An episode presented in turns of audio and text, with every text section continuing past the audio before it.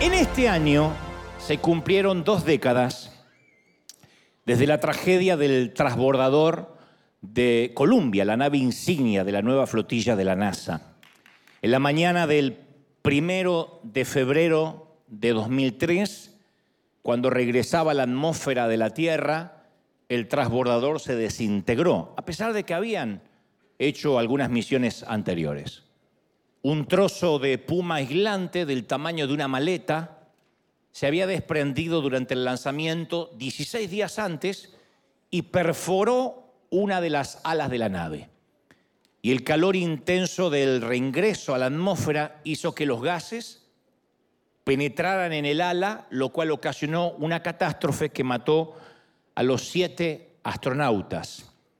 Y los escombros cayeron a lo largo de, de Texas, de Luisiana, mientras que miles, miles de personas observaban al cielo horrorizadas. Y varios años después se emitió un reporte conmovedor acerca de la destrucción del Columbia. Dicen que cuando la misión estaba en progreso, cuando todavía los astronautas estaban en el espacio, los especialistas de la NASA se preguntaban si el daño del ala sería fatal, porque lo habían notado, se habían percatado del daño del ala en el despegue. Entonces se preguntaban si iba a haber un problema en el reingreso a la atmósfera. Y el director de aquel vuelo o de aquel proyecto, un tal John Harpole, concluyó con lo siguiente. Él dijo, si el ala está dañada, ya no hay nada que podamos hacer ahora. Los astronautas están en el espacio. Entonces sugiero que no le digamos nada a la tripulación, porque no pueden hacer nada. Es mejor que tengan un vuelo feliz no podemos preocuparlos de antemano diciéndole que podrían morir inesperadamente al reingresar a la atmósfera, porque tampoco sabemos a ciencia cierta si esto es trágico. Así que no se lo digamos.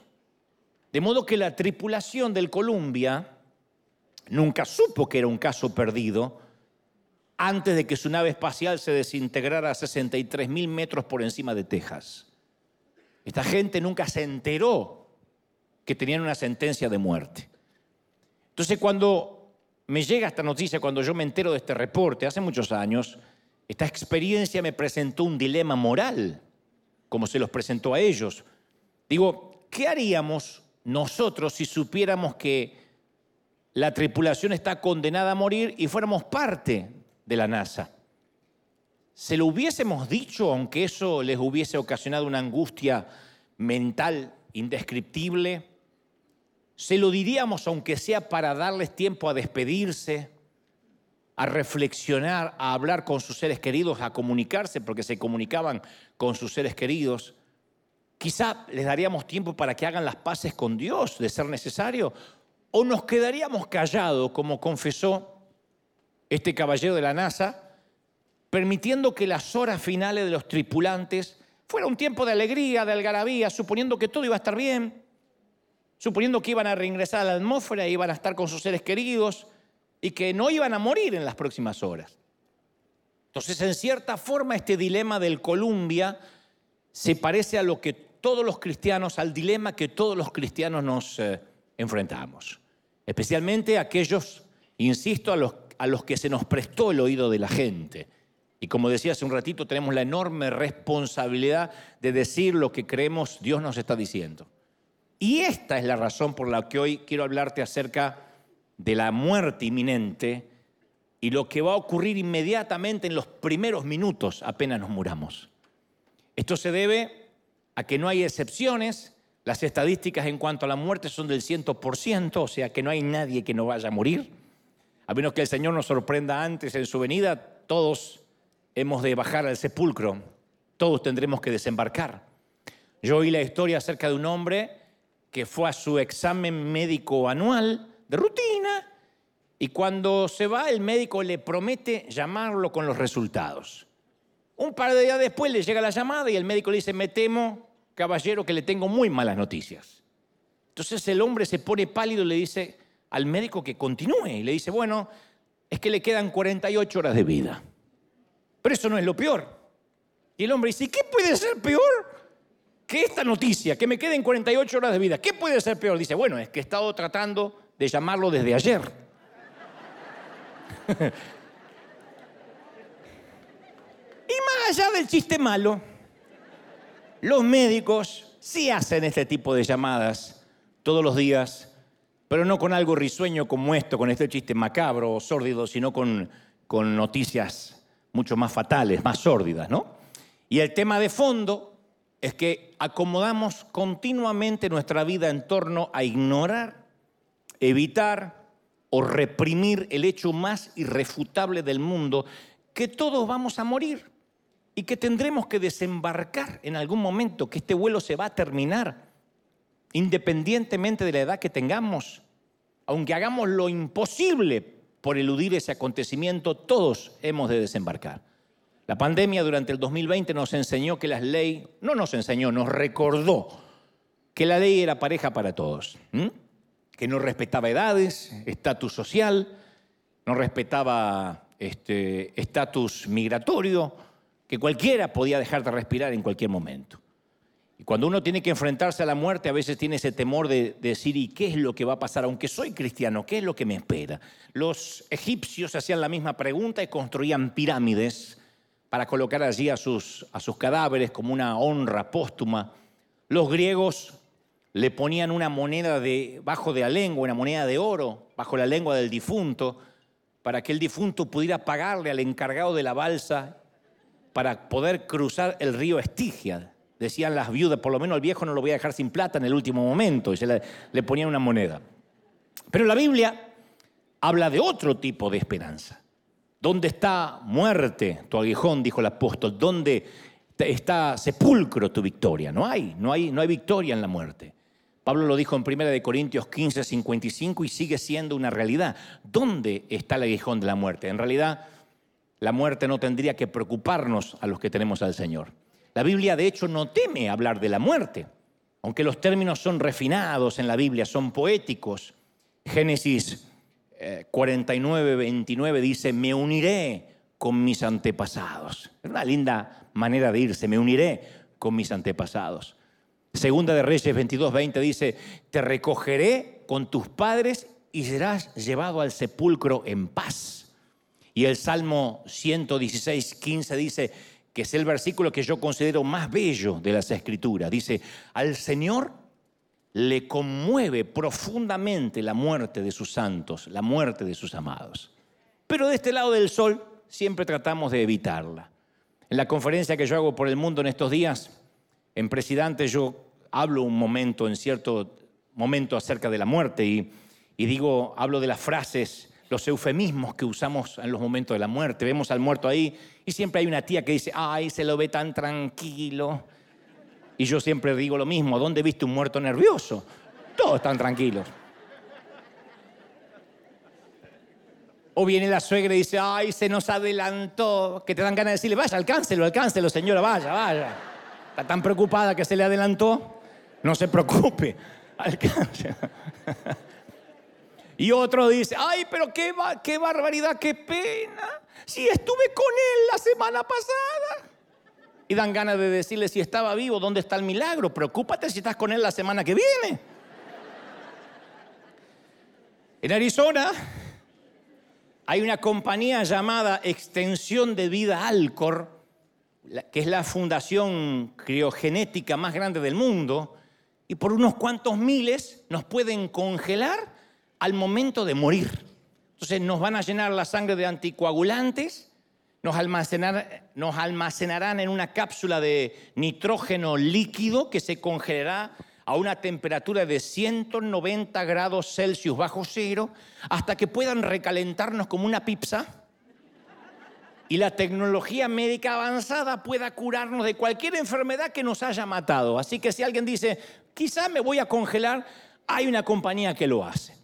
Para los que no les gusta pasar frío ni después de muerto, hay una compañía ancial llamada Genes Inmortales que ofrecen conservar nuestro ADN durante los siguientes 10.000 años para ser clonados cuando descubran cómo clonarnos. y ofrecen una garantía de devolverte el dinero al cabo de 10.000 años si no te pueden clonar. Si algo resulta mal. Pero congelados o no, nadie puede escapar del destino final. Yo leí hace unos años que cuando los médicos, esto estoy hablando de unos quizás 50 años atrás, medio siglo, cuando los médicos percibían con claridad que la vida de algún paciente peligraba y no existía una garantía razonable de cura, entonces esa persona pasaba en el hospital o en la clínica o en el nosocomio la lista del peligro. Y esta lista del peligro era un indicador de que había cuestiones en juego que eran más profundas que las médicas, que las clínicas. Y entonces se llamaba de inmediato a un cura, a un rabino a un pastor según las creencias del paciente para que hablara con él, para que arreglara los temas del alma. Pero actualmente, desde hace 50 años para atrás, quitaron esa lista de todos los hospitales por ley, porque descubrieron que la presencia de un clero, la presencia de un religioso, podría atemorizar al que está por morir. Así que como en el caso del transbordador, prefieren no alertarlos que están a punto de morir. Y en vez de traerles a alguien que hable acerca de su alma, prefieren decirle que todo está bien o no hablar en todo caso, para no alertarlos. Por eso yo quiero hablar de estos primeros cinco minutos que considero que son los más emocionantes de nuestras vidas. Si yo te preguntara cuáles fueron hasta ahora tus cinco minutos, tus 300 eh, segundos más sorprendentes, más emocionantes que has experimentado. Y hay una gran posibilidad que si pudiésemos recordar, quizá hayan sido los primeros cinco minutos al nacer. El tema es que no tenemos memoria, pero estoy seguro que nada supera esos primeros cinco minutos a cuando nacimos. Porque después de nueve meses de nadar en una placenta oscura, solitaria, de pronto descubrimos que había un mundo alrededor. Y descubrimos colores, todo junto, colores, sabores, sonidos, sensaciones, gente. No puedo creer que con esa cara ese sea mi papá y otras cosas. Si hubiese podido, si hubiésemos podido hablar, habríamos dicho, mamá, no tenía idea de esto, esto es maravilloso. No tenía muchas ganas de abandonar tu seno porque nueve meses acostumbran a cualquiera. Pero esto es muchísimo mejor, mira lo que me estaba perdiendo. Y por eso yo estoy seguro que los cinco minutos más asombrosos que vamos a volver a experimentar son los cinco minutos después de fallecer, los primeros cinco minutos después de morir. Que yo sé, me está mirando como diciendo, no tengo apuro, yo lo sé. Durante siglos, las mentes más brillantes de la tierra dedicaron toda su vida en tratar de saber qué hay al otro lado de la muerte. Pero cinco minutos después de haber muerto lo habremos sabido todos, todos habremos de descubrir qué hay. Los autores de las escrituras dicen que para todos los seres humanos esos cinco minutos van a indicar o un destino eterno de gozo indescriptible o una pérdida indecible de mucho dolor. Yo me acuerdo a nuestro director del coro, en la iglesia donde crecí, un viejo gruñón, que no diré el nombre porque debe tener hijos y nietos, Dudo que él esté con vida todavía. Y no sé dónde estará, no sé si lo aguantaron allá arriba o no, pero cuando este director gruñón del coro se sentía frustrado por las pésimas voces de quienes creíamos que cantábamos, pero en realidad estábamos ladrando, lo entiendo. Y él, que era un eximio músico, tenía un oído absoluto, a veces perdía los estribos y decía, mejor que aprendan a cantar porque en el cielo es lo único que vamos a hacer durante siglos. Y a mí en ese entonces la idea de cantar durante 10 mil millones de años bajo la dirección de este viejo no era la idea que yo tenía para decir qué bruto, qué linda eternidad. No era lo que me gustaba. Otros decían que en el cielo iban a ser horas y horas de culto. Pero no eran este tipo de servicios, eran unos cultos de aguante. Y yo recuerdo que durante mi niñez, a veces el culto, el servicio se extendía por cuatro horas interminables, porque el pastor decía, siento de que nos tenemos que quedar. Siempre se manejaba por el desfase hormonal del, pastor, no por el horario. Y yo podía escuchar literalmente la voz de Dios diciendo, ya, pastor, deja ir a mi pueblo, libéralos. Por eso me aterraba esta idea de estar de culto continuo. Yo digo, lo que va a ser aburridísimo. Otros creen y consideran que el cielo va a ser como la Florida, un lugar para la gente retirada, con palmeras, cisnes, donde la gente toca el arpa y cuenta historias, las mismas. Una vez alguien me preguntó, yo necesito saber si va a haber fútbol en el cielo. Y yo le respondí, mira, en el cielo no se va a poder mentir, no se va a poder decir malas palabras, ni hacer trampa, por lo cual no puede haber fútbol. Quizá haya fútbol en el infierno, porque allí dice que habrá llanto y rechinar de dientes, así que eso me suena más a la CONCACAF. Es posible. Y finalmente, algunos han tomado de manera literal las palabras de los autores de las Escrituras. Y he escuchado a muchos predicadores hablar del cielo y decir, eh, bueno, allí va a haber mar de cristal, calles de oro. O sea, los, los autores trataban de... Lo que habían visto desafiaba todo intento de descripción. Por ejemplo, si nosotros hubiésemos vivido hace mil años y tuviésemos que describir un avión, y nunca hasta ahora conocimos un avión, pero lo estamos viendo en una visión porque Dios nos trasladó al futuro, diríamos, bueno, es como un pájaro gigante de metal.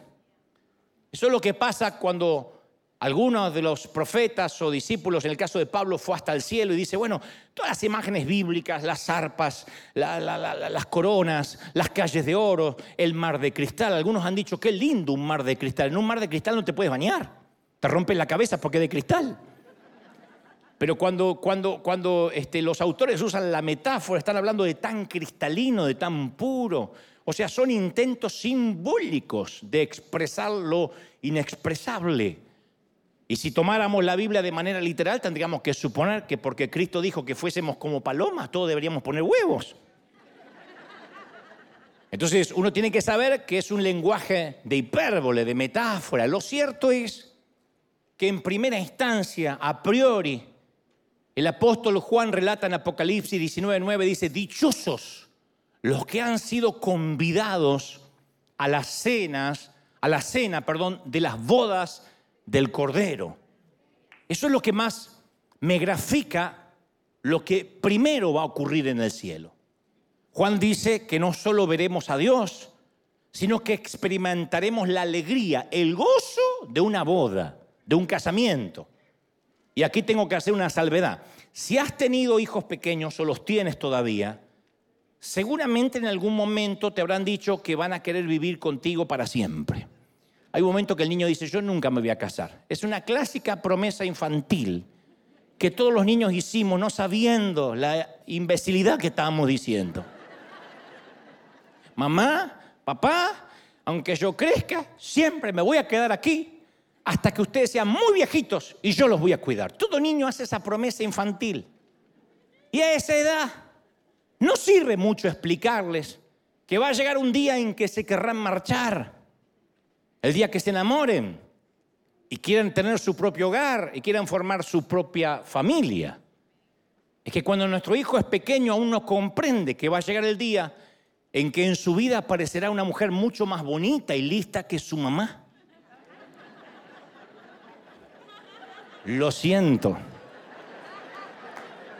En el caso de nuestra hijita pequeña, conocerá un hombre mucho más inteligente, más alto, más espiritual y apuesto que su papá. No va a ser mi caso, pero seguro el tuyo.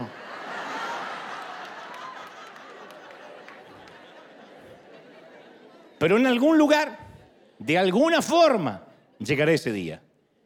Y un día, mi niña se me acercará para decirme, papá, él es mi nuevo destino. Fui hecha para él tengo que estar con Él, no me puedo imaginar la vida sin Él. Y entonces como yo soy un papá muy sabio, y si mi hija ya tiene suficiente edad y veo que ya pasó los 45, diré, es el momento. Entra en la vida, en el amor y en el gozo de tu Señor. Bueno, el reino de los cielos es la historia de un novio que espera a su novia, dice Juan. Y es posible que nuestra mente inmadura ahora todavía hagamos esas promesas infantiles. No, no, no, yo me quiero quedar acá y vivir muchos años. Pero ese encuentro llegará. Lo que pasa es que no tenemos idea. Todavía nadamos en una placenta oscura. y creemos que esto es todo lo que hay de este lado del sol. Y decimos, no, no, yo me quiero quedar aquí. Pero entonces lo veremos, un día lo veremos a él cara a cara y entonces recién comprenderemos. Y entonces, como dice Primera de Corintios 13, 12, al que ahora vemos como en un espejo, como en un reflejo, entonces le veremos cara a cara. El que ahora conocemos en parte, lo conoceremos plenamente como Él nos conoce. Y entonces en ese momento, apenas los veamos, nos vamos a dar cuenta que Él es nuestro destino, que fuimos hechos para Él. Y ese día vamos a dar cuenta cuán, nos vamos a dar cuenta cuán enamorados de Él estamos, nada más que todavía no lo hemos podido ver cara a cara. Pero el tema de hoy es hablar de esos primeros cinco minutos antes de la gran boda. En esos minutos tenemos que presentar nuestro vestido de bodas limpio, impecable, limpio de cualquier imperfección, de cualquier imperceptible mancha, porque es lo que quiere una novia. Una novia no se permite caminar hacia el altar con un vestido manchado. Haría un escándalo y la comprendo. Espero toda la vida ese momento y no quisiera que en las fotografías, que en el vídeo quede retratado la dejadez o el descuido o el desdén de su vestido. Entonces esos primeros minutos antes de la gran boda, no voy a poder utilizar el tiempo en lo que sigue después. Supongo que eso me llevará a otro mensaje. Pero antes de la gran boda habrá unos minutos de preparación para que nuestro vestido sea impecable. Yo te he contado en muchas ocasiones que mi mentor de oratoria ha sido este gran amigo y el muy estimado pastor a quien le mando un saludo ahora mismo, don Ítalo Frioli. Ítalo ha fundado 43 iglesias en Canarias y España. Además, hace 25 años que fundó, un poco más de 25 años que fundó una gran iglesia en Chile. Yo he estado en algunas ocasiones allí, primero cuando tenía su iglesia en el Holiday Crown Plaza y luego en un teatro. Y él además creó el primer equipo de fútbol cristiano, Osana. Yo conocí sus mensajes grabados en cassette, en cassette, allá por el año 91. Si alguien ya sabe lo que es un cassette, también es hora que se vaya haciendo un examen anual de colonoscopía. Ya está en edad. El que no sabe lo que es un cassette todavía puede esperar. Y yo empecé a copiar sus sermones, bailando con la más fea, cerco de espinos. Don Cohen, aunque en realidad originalmente él le había llamado Don Goldstein, pero yo le llamé Don Cohen, fueron algunos de los mensajes que yo copié de manera descarada cuando lo oí. No había YouTube, no había reclamos de copyright, así que lo escuché y me enamoré de su léxico, de sus eh, inflexiones de voz, de su impecable y plausible oratoria. No había escuchado yo un orador así en toda mi vida. Su acento español mezclado con el italiano, con el argentino, hacen un cóctel maravilloso y, yo nunca había oído hablar a alguien así, sin, sin los vicios que a veces tenemos los predicadores, de hacer repetir a la gente, amén, gloria a Dios, fuerte el aplauso. Él simplemente es un orador exquisito y yo dije, quiero aprender de él. Y como todo mentor a quien uno admira, yo le he honrado públicamente cada vez que he podido, de alguna manera.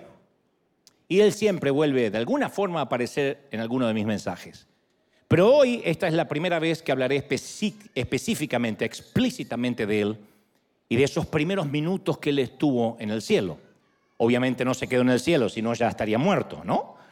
Pero Ítalo estuvo aquí hace unas semanas, aquí en River, y me regaló este magnífico libro de su autoría, que apenas lo leí, le pedí permiso para poder relatar parte de su testimonio y compartir su caso, el caso Frigoli. Obviamente te voy a compartir un pequeño fragmento, yo no podría compartirte un libro completo hoy.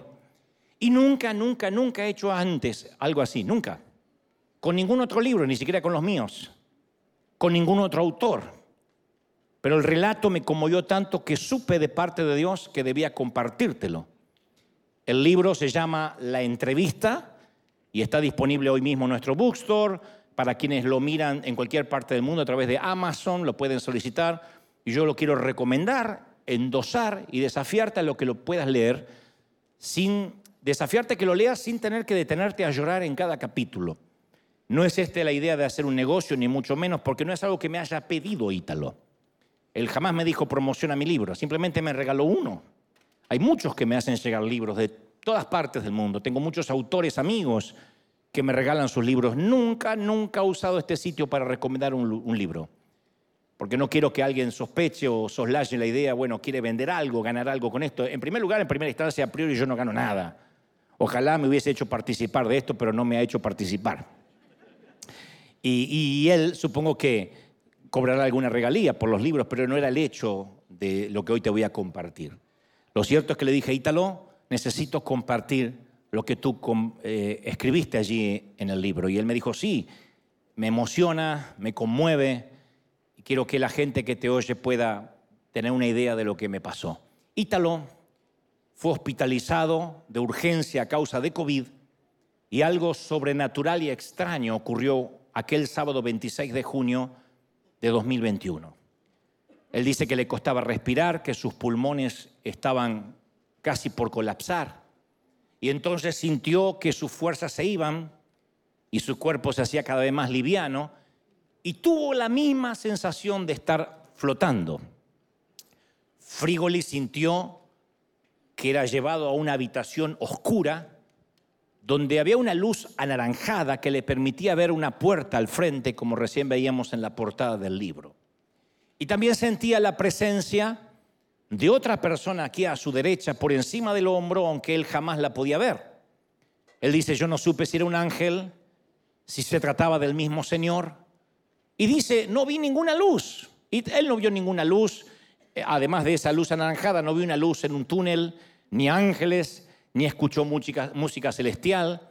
Lo que sucedió, lo que sí pasó, es que toda su vida trascendió ante sus ojos. Y entonces en la oscuridad de esa habitación aparecieron imágenes como si se tratara de una pantalla de cine. Y lo primero que ve son imágenes de su niñez. Se vio con unos nueve años, recuerda cómo estaba vestido, en dónde era, yendo a la tienda a comprar huevos y pan por pedido de su madre. Notó que regresando a casa un huevo se le escapó de sus manos se le rompió, así que decide volver, regresar a la tienda y en un descuido de la dependiente roba un huevo para reponerlo. Ítalo no recordaba ese episodio de su vida. Y ese fue el principio de la entrevista que le da título al libro. Quien estaba detrás de su hombro le pregunta, ¿qué es eso? Y él empezó a decir, bueno, es una cosa de chicos, ni siquiera me acordaba. Una bobería, una chiquillada. Y la voz le dijo, ok, entonces eres un ladrón. Y Talo insistió que no era un ladrón. Dijo, no, no, yo no soy un ladrón, solo repuse un huevo. Y entonces comenzaron a aparecer imágenes de otros momentos en su vida en los que se quedó con algo que no le pertenecía. Cuando era joven se encontró con una billetera en un restaurante y en, lugar de entregarla, se quedó con el dinero que había dentro y otras ocasiones en que había hecho esas pequeñas cosas que casi no recordaba. No era un robo a mano armada, no había entrado nunca a un banco, nunca había metido las manos en un bolsillo ajeno, pero sí esos pequeños descuidos que a veces cometemos. Y el Señor le volvía a decir, o esa voz le volvía a decir, entonces tú eres un, hasta que tuvo que admitir que era un ladrón. E inexorablemente aparecieron más imágenes de su vida, porque todo pecado no confesado todo pecado no confesado, por más insignificante y pueril que parezca, aparece en esa pantalla. Todo pecado que él nunca dijo, que nunca puso bajo la sangre de Cristo, empezó a aparecer en esa pantalla. Y comenzó a sentir y tal una enorme vergüenza. Él no quería que el Señor o que ese ángel viera esas imágenes. Y dice, aparecieron escenas de mi juventud, mentiras, algunos chistes con doble sentido que a veces uno hace entre caballeros, entre hombres, que él no le había dado mucha importancia, pero estaban ahí en esa pantalla con lujo de detalles. Y una y otra vez la voz le preguntaba, ¿y eso qué es? Y mi querido mentor tuvo que comenzar a contestar con el nombre explícito que Dios le da a cada pecado. ¿Cómo le llamas a eso? Eso es mentira. Y aquello es engaño. Eso es enojo. Eso es una mala palabra. Bueno, es que a veces hablamos así los hispanos. No, no, no. ¿Cómo le llamas a eso? Blasfemia. Eso es lujuria. Eso es robo.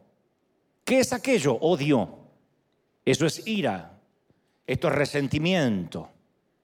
Esto es envidia. Esto es falta de perdón. Mil imágenes y se le pidió que lo diga con el nombre indicado. Y tal lo resalta que a esta altura su espíritu comenzó a tener un dolor que no podía describir con palabras. Él dice, ningún dolor físico se parece a lo que yo sentí en mi espíritu. Y él rogaba que la entrevista se terminara de una vez. Pero empezó a ver los momentos de violencia, de ira. Se podía escuchar a sí mismo maldecir e insultar. Por ejemplo, se vio en medio de un partido de fútbol. Yo te dije que él fue el creador de un gran equipo en Chile llamado Osana. Y él es un gran futbolero, un gran seguidor, fan del fútbol. Y él vio como miles, en la pantalla, como miles de personas gritaban obscenidades contra un mal arbitraje. Le gritaban al árbitro que se muera y se acordaban de su familia. Y él vio cómo él se unió a esos gritos en medio de la euforia. Pero de pronto de alguna forma se le bajó el volumen a todo el resto del estadio para que solo pudiera escucharse su voz, su insulto al árbitro. Todo el estadio muteado y apareció su voz. y luego aparecieron los momentos en que deseó la muerte a alguien. Vio las ocasiones en que mientras conducía maldijo a otros conductores. Se recordó, apareció en la pantalla cuando una mujer que cree que maneja hizo una maniobra imprudente y él le insultó con palabras y gestos. Cuando Ítalo me contaba esto y yo pensaba en mis chinos, a esta altura dije, no tengo posibilidad. Y el Señor o la voz le preguntó, ¿qué es eso? Y él quería decirles que eran palabras que se lleva el viento, que no significaban nada. Él es de descendencia italiana y los italianos siempre parece que están gritando o moviendo las manos ampulosamente. Es una costumbre también argentina. Pero no pudo excusarse.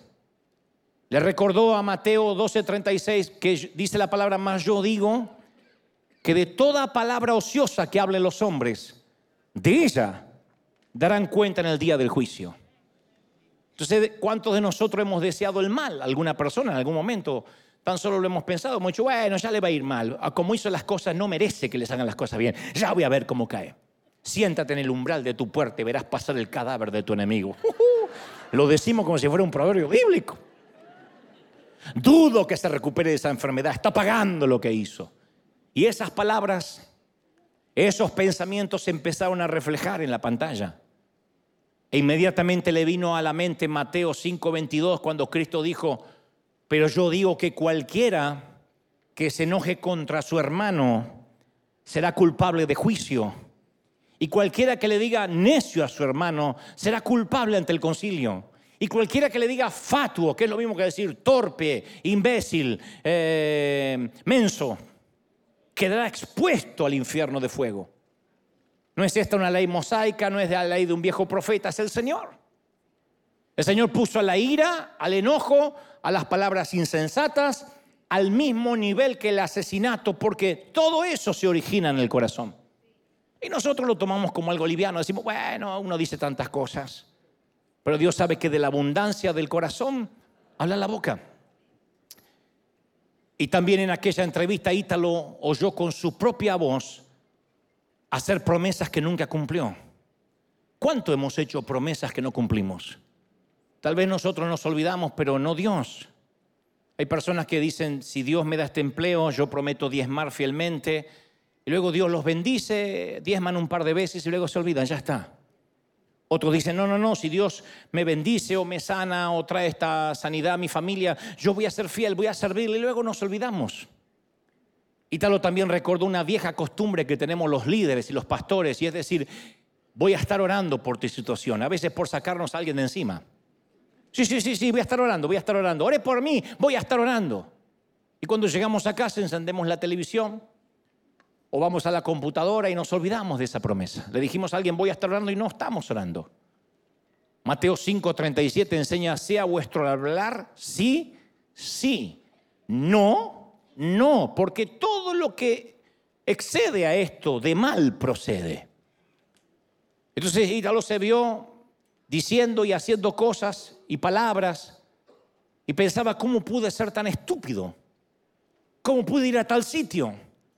¿Cómo pude decir esas palabras? ¿Cómo pude pensar esas cosas? Todas las veces que había cometido pecado y no lo había confesado ante Dios, se proyectaron ante sus ojos. Todo pensamiento indebido, toda vez que miró a una persona en forma indebida, toda maquinación en contra de otro, las imágenes de toda su vida continuaban en la pantalla y se veía mismo, a sí mismo, él decía él, sucio, hediondo. Estaba postrado en el suelo de la habitación y su espíritu solo rogaba, ten misericordia, ten misericordia. Y luego comenzó a pensar cómo me atreví a predicar, con qué cara he predicado estos años. ¿Por qué Dios me ha permitido seguir con vida? Y luego, ¿Cómo es que Dios me llamó al ministerio? ¿Cómo me soportó en el ministerio? Y se vio a sí mismo tan vil, tan sucio, que todo lo que podía hacer era que Dios, pedir que Dios lo perdonara, que tuviera misericordia, no, no había más excusas. La Biblia nos enseña que habrá dos juicios diferentes, uno para los cristianos y otro para los que desecharon a Dios. Y el juicio para los cristianos es el tribunal de Cristo donde daremos en cuenta, daremos cuenta por nuestras palabras, por nuestras acciones, por nuestras motivaciones. Y nuestras acciones y motivaciones serán examinadas, será un examen minucioso. Y nuestros pensamientos, las intenciones, hasta las palabras ociosas que hemos dicho serán recordadas. Dice la Biblia más, yo digo que toda palabra ociosa, palabra holgazana, palabra que está de más, en el afán del chisme, que hablen los hombres, darán cuenta de esas palabras en el día del juicio. No es una hipérbole, no es una metáfora. Uno dice, ¿cómo toda palabra? ¿Cómo todo pensamiento? Toda acción, pero todo, ¿a qué se le dice todo? Y solemos pensar que es una hipérbole. Como cuando le decimos a nuestro hijo, te he dicho mil veces que cierres la puerta. Obviamente no se lo hemos dicho mil veces. Exageramos para que le quede claro el mensaje. Te dije mil veces que haga la tarea. Y a veces pensamos que el Señor cuando dice todo está usando una hipérbole así, una exageración. Él dice, no, no, no, no estoy exagerando, es cada palabra ociosa. Y todos nosotros usamos un espinel de palabras ociosas, más los hispanos. No sé si nos dimos cuenta que los pobres gringos tienen un solo insulto que usan para todo. Nosotros tenemos una creatividad.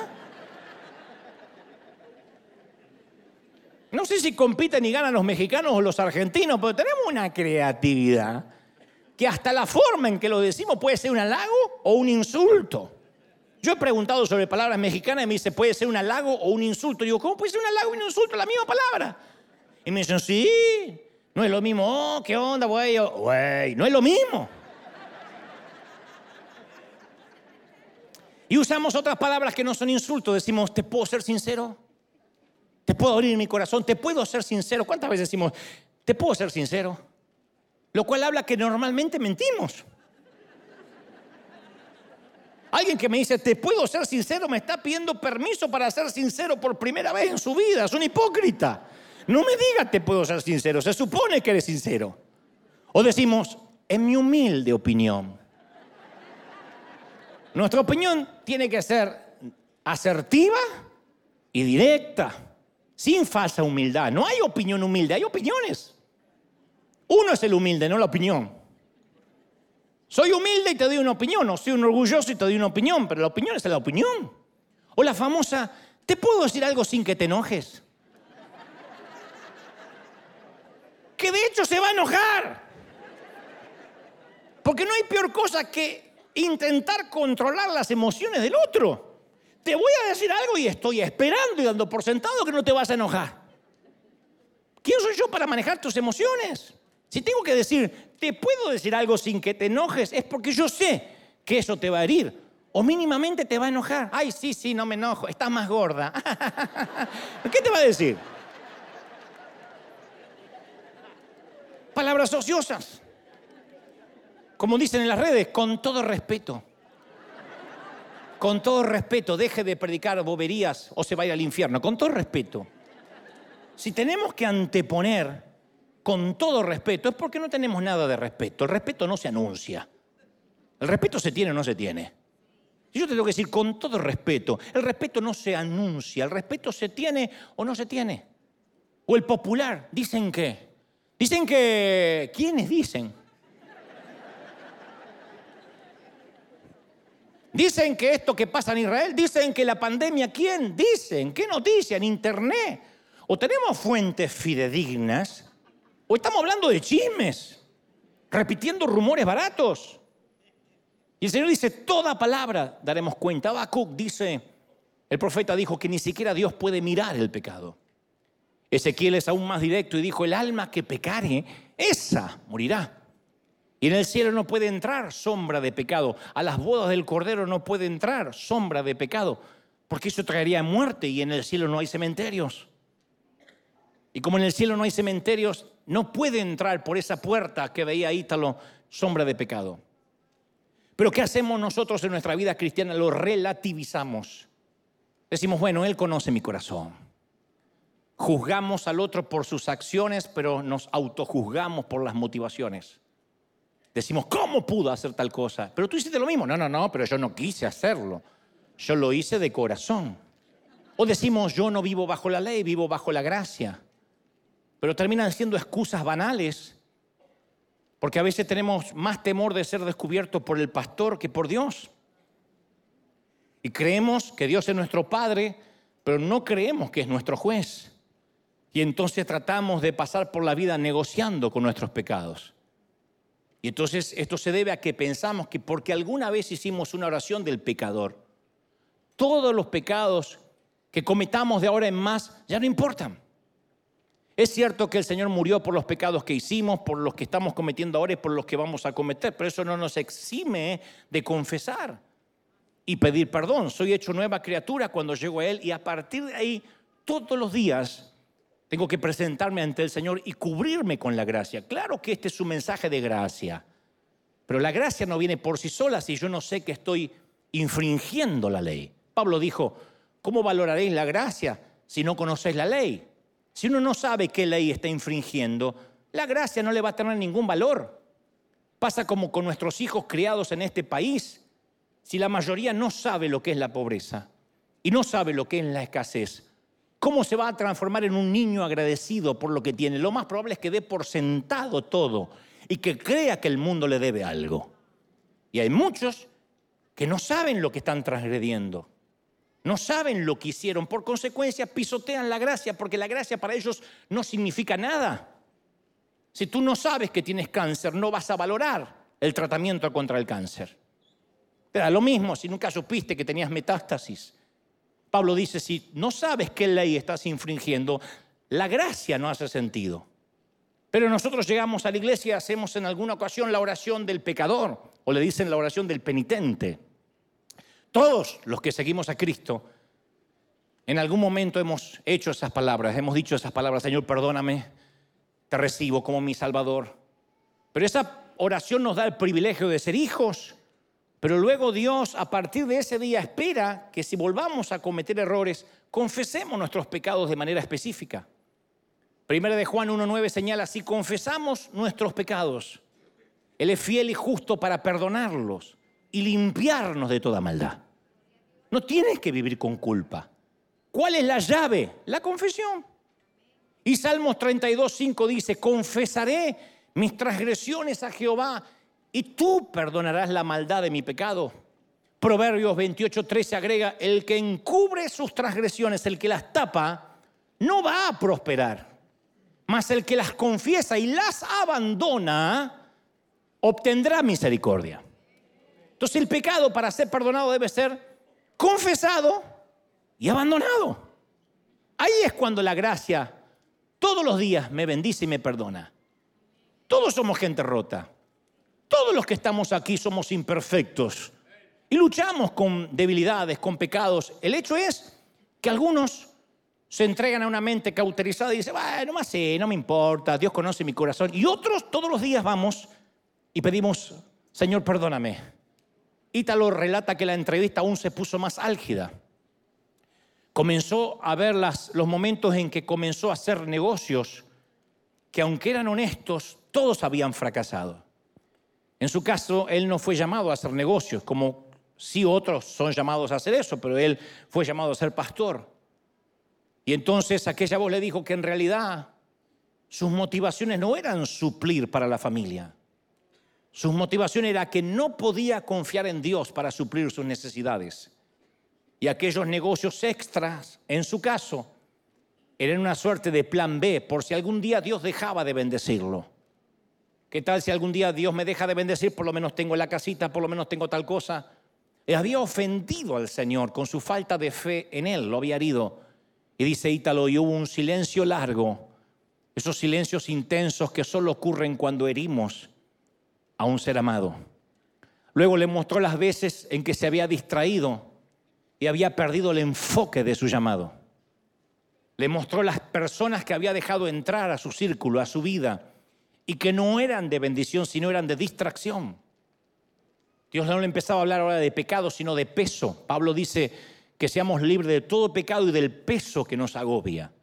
El pecado es lo que podemos reconocer. El peso son aquellas cosas que nos distraen. No son pecado etimológicamente, pero nos distraen, nos desenfocan. Ítalo solo le rogaba el perdón a Dios. Y no supo cuánto duró aquella entrevista, pero cuando terminó, dice, yo me sentí más limpio que nunca. Sentí un gozo indescriptible que no tuve en toda mi vida de cristiano, una euforia inusitada. Y todo ese dolor de su espíritu se transformó en una gran alegría. Sentí una enorme paz. Dice, tenía ganas de saltar, tenía ganas de correr, de gritar de alegría. Estaba eufórico, estaba exultante. Y cuando Frigoli me relata esta historia, le pregunté, ¿y dónde queda la gracia? ¿Qué pasó con aquello que todo había sido perdonado y limpiado por la sangre de Cristo. Y él me dijo muy atinadamente, no, no, no, Dante, todo lo que alguna vez confesé y cubrí con la sangre no apareció en esa pantalla. Yo tenía muchos más pecados, pero eso no apareció, no estaba, estaba borrado. El Señor solo quería que confiese con mi propia boca lo que nunca había confesado, lo que había ocultado, incluso lo que había olvidado. O lo que relativizaba, bueno, esto no es pecado, ¿quién no tuvo mal día? Todo pecado que le había perdido perdón al Señor alguna vez, jamás apareció en aquella pantalla, no existía. Estaba en foja cero. Pero hasta que Él no nombró cada pecado por su nombre, con el nombre en que lo conoce Dios, no con eh, eh, las licencias semánticas que nos damos nosotros para que el pecado no suene tan feo. Él no le llama debilidad, Él no le llama error, Él no le llama a todo les pasa. Hasta que Él no confesó los pecados con el nombre que se lo conoce al pecado en el cielo, ese pecado no desapareció. Y los pecados no funcionan como las causas judiciales que luego de varios años sin movimiento prescribe la causa y se cajonea para siempre. Hay gente que ha salido libre, han descubierto que ha sido un asesino, pero luego de 20 años y entonces la causa está prescripta. Pero no así con el pecado, pecado no confesado, pecado que no es cubierto por la sangre, pecado que te ha de seguir por la eternidad, por pequeño que nos parezca. Pecado que no decimos es una bobería. Porque no estoy poniendo esto en un estante alto que nadie puede alcanzar. Estoy diciendo, la única bobería es confesarlo. Lo único que quería el Señor es que lo confiese. ¿Cómo llamas a esto? Bueno, una chiquillada. No, no, no, no, no. A veces nos entendemos. ¿Cómo lo llamas? Pero esto es una bobería. ¿Cómo lo llamas? La, la, la, ladrón. Ladrón. ¿Y cómo le llamas a esta mala palabra? Eh, bueno, es que los hispanos hablamos así en Culiacán y en Buenos Aires. Así hablamos. No, no, no, ¿cómo le llamas? Eh, bueno, exabrupto, no, no es exabrupto. No aparece así en mi ley. ¿Cómo se llama? Eh, momento de, que no pude manejar mis emociones. una alteración psicosomática. No, ¿cómo le llamas? Blas, blas, fe, blasfe, blasfle, blasfemia. Y hasta que no lo confieses, eso va a estar ahí arruinando tu foja, manchando tus vestidos para las bodas. El autor en este libro magnífico utiliza una metáfora no menos magnífica. Él dice, Dios no permite que entre ningún pecado en el cielo, porque allí en el cielo ya hubo una pandemia causada por el pecado. El paciente cero no fue un chino, fue Lucifer. Y un tercio de los ángeles del cielo dio positivo. Entonces tuvieron que ser puestos en una cuarentena eterna. Y para poder entrar al cielo uno tiene que ser vacunado con la sangre de Cristo obligatoriamente. Y es la única forma de deshacerse del pecado. La única manera. Pero hoy, hoy nos estamos haciendo un examen PCR. Pecado confesado, revocado. Pecado confesado, revocado, examen PCR.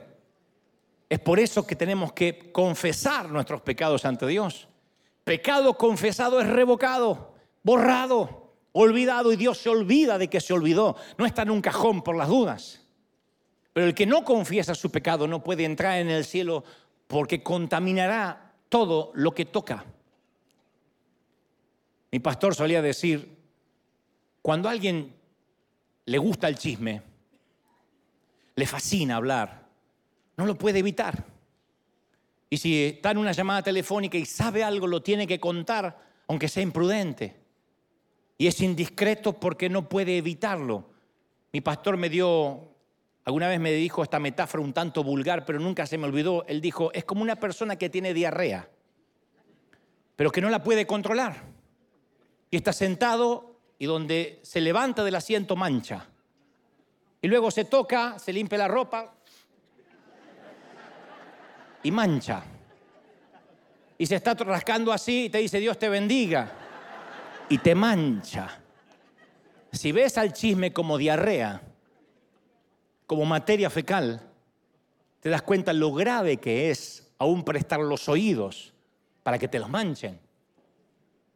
Yo siempre oro para que el chisme sea radicado totalmente de esta congregación, no porque estemos a, a un nivel de santidad inexplicable, sino porque no hay nada más osco, más sucio, más hediondo, más pútrido que el chisme me enteré, me dijo que sea verdad o no sea verdad.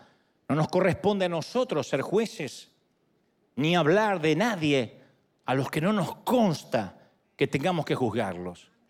Entonces cuando uno no confiesa, es puesto en cuarentena eterna. Y Dios no puede permitir que el pecado, por más pequeño que sea, pueda entrar en el cielo. Algunos dicen, bueno, yo sé que tener esta elección sexual, esta inclinación, es pecado, pero es que yo nací así. Y por eso Cristo, sabiendo que podríamos decir eso, cubrió esas bases y dijo, no hay problema, tengo la cura. Te es necesario nacer de nuevo. Te es necesario nacer otra vez.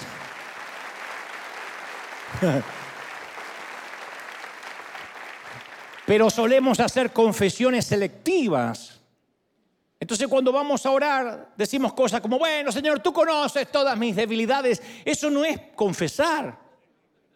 Si alguna vez estuviste ante un juez terrenal, sabes que eso no es confesar. Dígame exactamente cómo ocurrió. Bueno, qué sé yo, un poco de todo. No, tienes que confesar. Eso irá a la carátula de tu expediente. Pero nosotros vamos ante Dios y seleccionamos los pecados que nos agradan y los justificamos en vez de confesarlos. Hay pecados que confesamos, pero hay otros que no porque siguen siendo nuestros favoritos. Hay pecados que nos resultan atractivos. Hay algunos que son hediondos, pero hay otros que nos resultan atractivos y entonces seguimos viviendo en inmoralidad. Seguimos chismeando, seguimos mintiendo, seguimos ingiriendo pornografía. Hay una encuesta reciente de una encuestadora muy importante, Barna Group, que arrojó que el 77%, 77% de los cristianos, tanto hombres como mujeres, miran pornografía por lo menos una vez al mes. El 36% ven pornografía a diario. El informe revela que el 57% de los pastores admitieron en algún momento luchar con pornografía o lo están haciendo actualmente. El 90% de los líderes opina que la pornografía es un problema mayor que en el pasado. Y la mayoría de los líderes evangélicos reconoce que su consumo de pornografía afecta negativamente su ministerio, su familia, sus hijos. El 68% de los pastores que lo practican reconocen sentir mucha vergüenza y más de la mitad viven con el constante temor de ser descubiertos.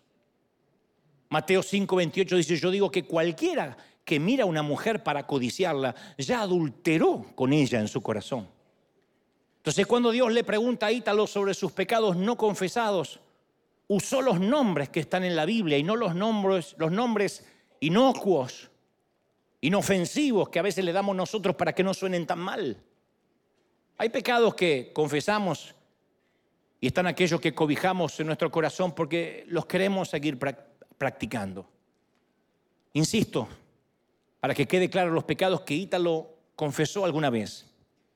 Los que estuvieron desde la cruz para atrás, desde que él aceptó a Cristo, desde muy niñito, desde antes que se le rompiera aquel huevo y fuera por otro.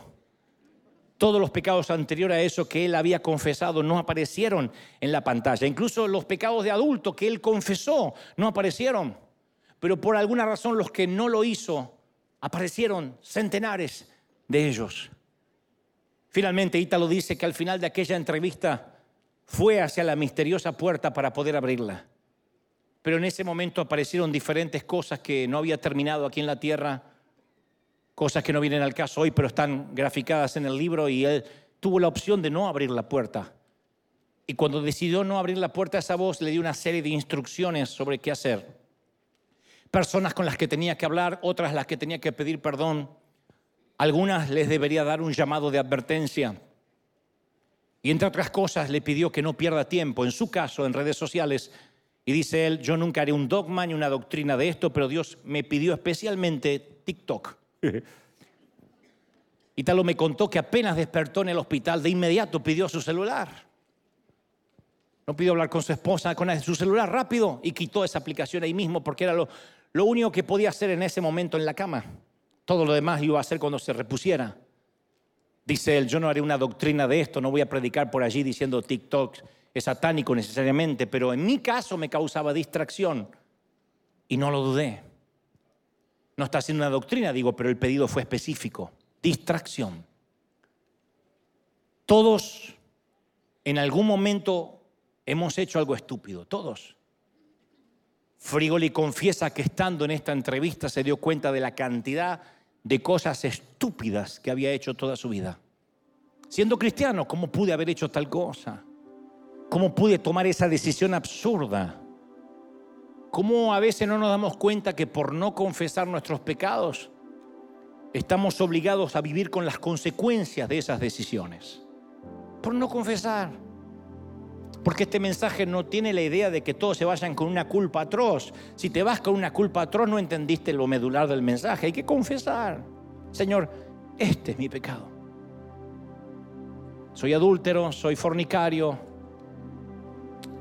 soy un chismoso, un mentiroso. Deseé la muerte a veces de alguien, soy un homicida. No digas, bueno, es un deseo, en realidad no quería que pasara. Soy un homicida. Soy un ladrón. Me quedé con un vuelto de más, me di cuenta que se equivocó con la muchacha con el cambio y dije, lo tomo como bendición de Dios. Soy un ladrón. La Biblia menciona que cuando Esaú cambió su primogenitura por un plato de guisado, Luego intentó arrepentirse de esa decisión con llanto, con lágrimas, pero no encontró el perdón. Hebreos 12, 16 dice el escritor, porque ya sabéis que Esaú, aún después, deseando heredar la bendición, fue desechado y no hubo oportunidad para el arrepentimiento, aunque la procuró con lágrimas. Entonces yo creo que llega un momento en la vida y coincido y adhiero a lo que dice Frigoli, que a veces es demasiado tarde que aunque busquemos la oportunidad de arrepentimiento con llanto, es tarde, pero no tarde porque la gracia se ha acabado, no se ha acabado todavía de este lado del sol.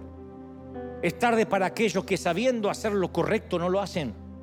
E igual siguen en inmoralidad. Y a veces una respuesta emotiva un domingo, levantar las manos, no es un cambio de mente. Porque las lágrimas no siempre son el indicador de un cambio interior. Las lágrimas a veces pueden ser de remordimiento, no de arrepentimiento. Las lágrimas de remordimiento es sentirme con culpa. Las de arrepentimiento es sentir vergüenza ante el Señor. Dame una oportunidad. ¿Y cuántas veces hemos visto a gente con lágrimas decir, no lo vuelvo a hacer nunca más? Y tres días después vuelve a hacer lo mismo. Porque ha perdido el temor de Dios. Porque cree que Dios es un títere que puede ir a buscar cuando quiere. Porque no se arrepiente y dice nunca más. Podemos llorar y podemos mentir a la misma vez, no te quepa la menor duda. Pero mientras no nos arrepintamos y confesemos, siempre vamos a volver a lo mismo. Y si no renovamos la mente, nunca vamos a cambiar de vida. Nada es tan poderoso como una mente renovada. Entonces no te permitas volver a lo mismo, no nos permitamos volver a lo mismo. Proverbios 26, 11 dice, como perro que vuelve a su vómito, que se come su propio vómito, es el necio que repite su necedad. Ítalo tuvo la oportunidad de volver a la vida otra vez. Pero eso no nos garantiza que nosotros tendremos la misma oportunidad. Yo creo que Dios permitió esa experiencia en él para alertarnos. Ítalo tuvo la oportunidad de confesar y arrepentirse por cientos de pecados que él no había confesado, pero eso tampoco nos garantiza que nosotros tengamos esa misma oportunidad. Lo cierto es que en este momento todos nosotros somos los tripulantes del Columbia y en cualquier momento nos tocará entrar en la atmósfera celestial. Y debo confesarte que nuestro, el ala de nuestro transbordador está dañada. Y sí, las cosas podrían salir mal.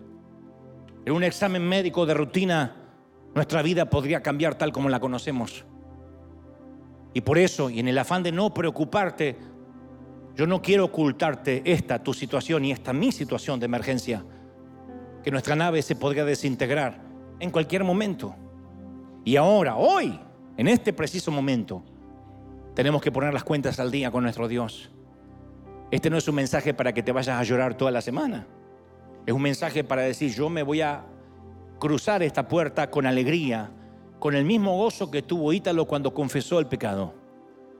Entonces vamos a tomar un tiempo para decir, ahí, a donde tú estás, no te estoy pidiendo que se lo digas a nadie, solo a Dios. Señor, este es mi pecado. No le busques nombre, no busques excusa, no te está preguntando el por qué. Dios dice, tan solo dime el nombre y mi sangre lo cubrirá. Pero si no está claro el nombre de tu pecado, mi sangre no lo puede cubrir. Yo no cubro brotes psicóticos. Mi sangre no cubre momentos de debilidad que tú ya sabes. Mi sangre cubre pecados.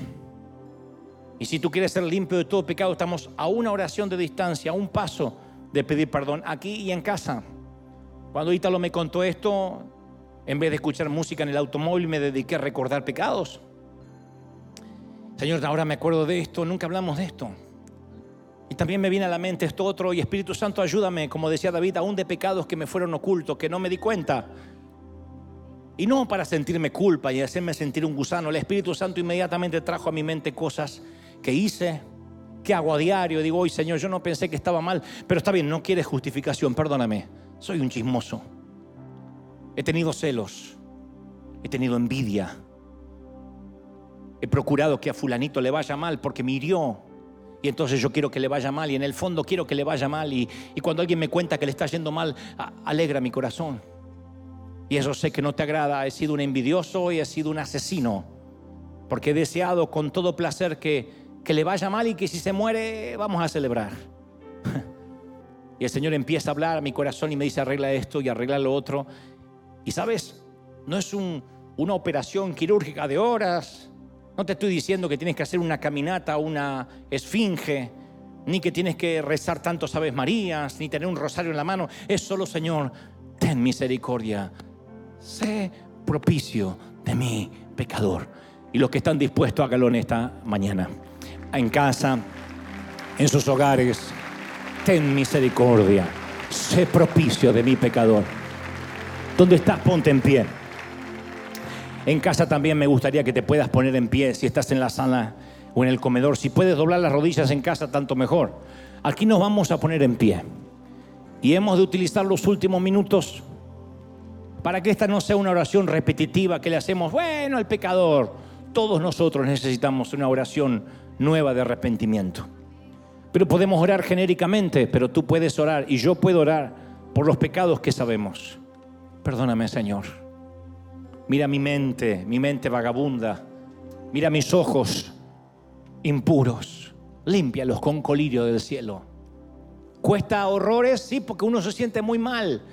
Si ahora el Espíritu Santo te está haciendo sentir pésimo y hediondo, entonces estamos reviviendo la experiencia de Ítalo. Significa que el final va a ser bueno, te vas de aquí en unos minutos con alegría, con gozo, porque un pecado que confieses inmediatamente revocado. Dile al Señor, Señor, este es mi pecado.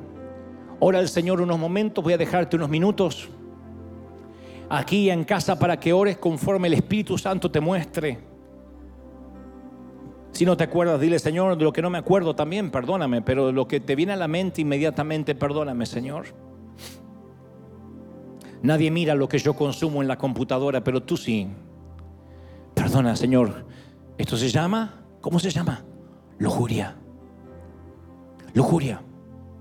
Dile, Señor, perdona la lujuria. Y cuando tú mencionas los pecados, vas a ver como el efecto friolín. Le voy a llamar hasta el día que me muera el efecto Frigoli, porque está, este testimonio me ha impactado.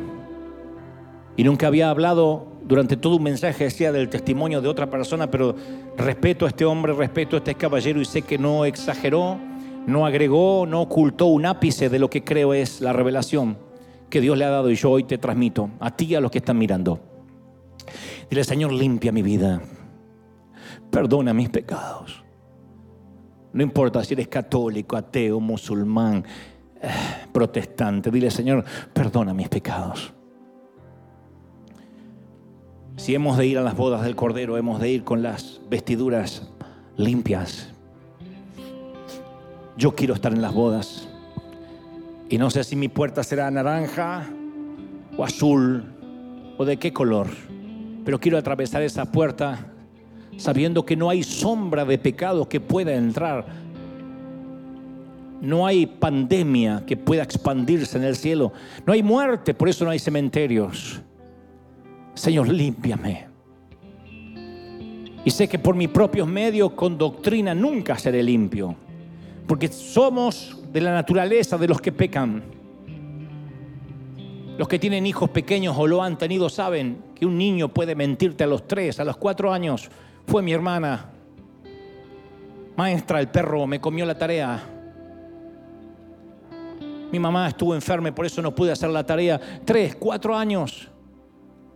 Son egoístas, se pelean con sus hermanos. ¿Quién les enseña? El Señor dijo, vuestra naturaleza es pecar.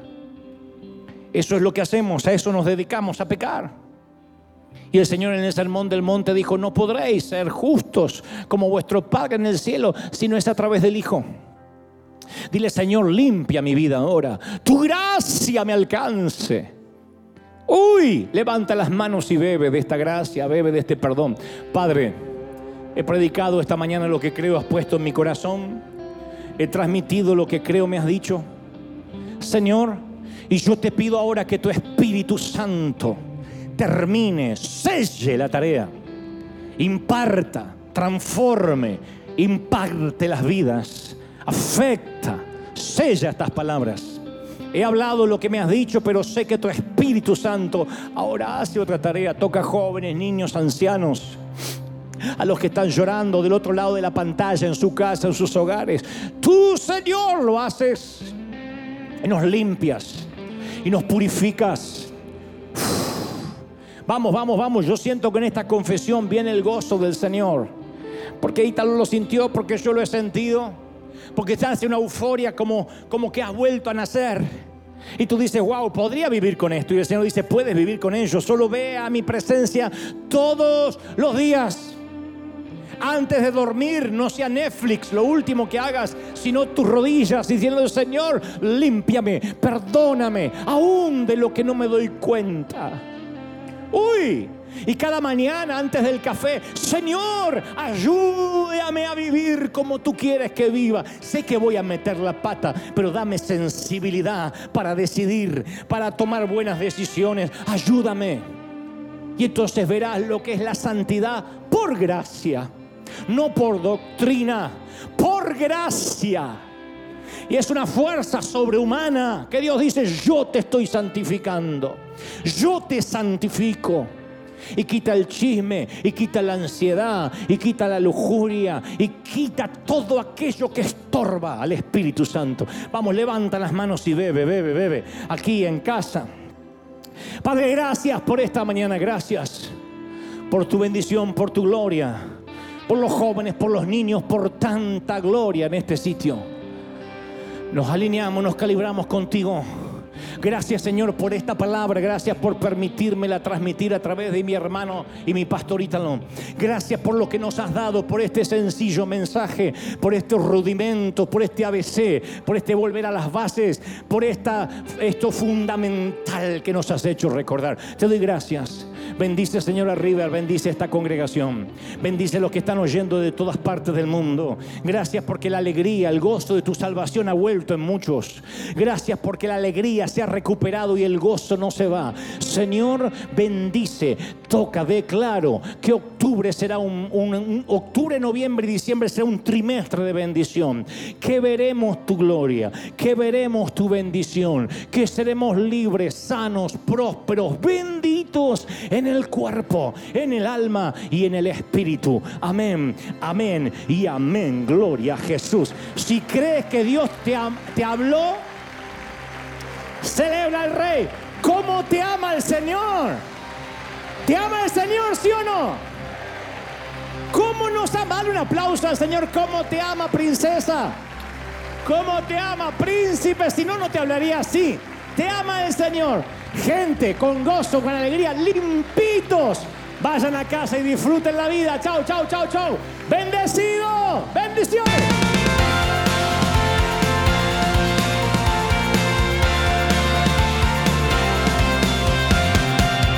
Apareciste una noche de soledad, abandonado y perdido te reconocí. Tu voz diciéndome no temas, yo estoy aquí.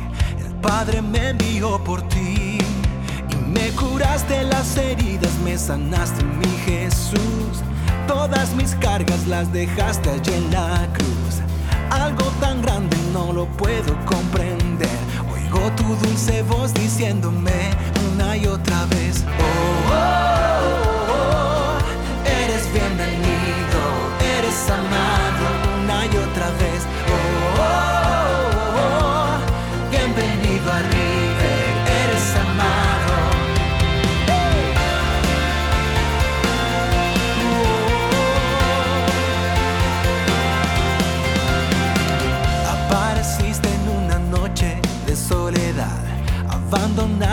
perdido te reconocí, tu voz diciéndome no temas, yo estoy aquí, el Padre me envió por ti. Y me curaste las heridas, me sanaste mi Jesús, todas mis cargas las dejaste allí en la cruz, algo tan grande no lo puedo comprender, oigo tu dulce voz diciendo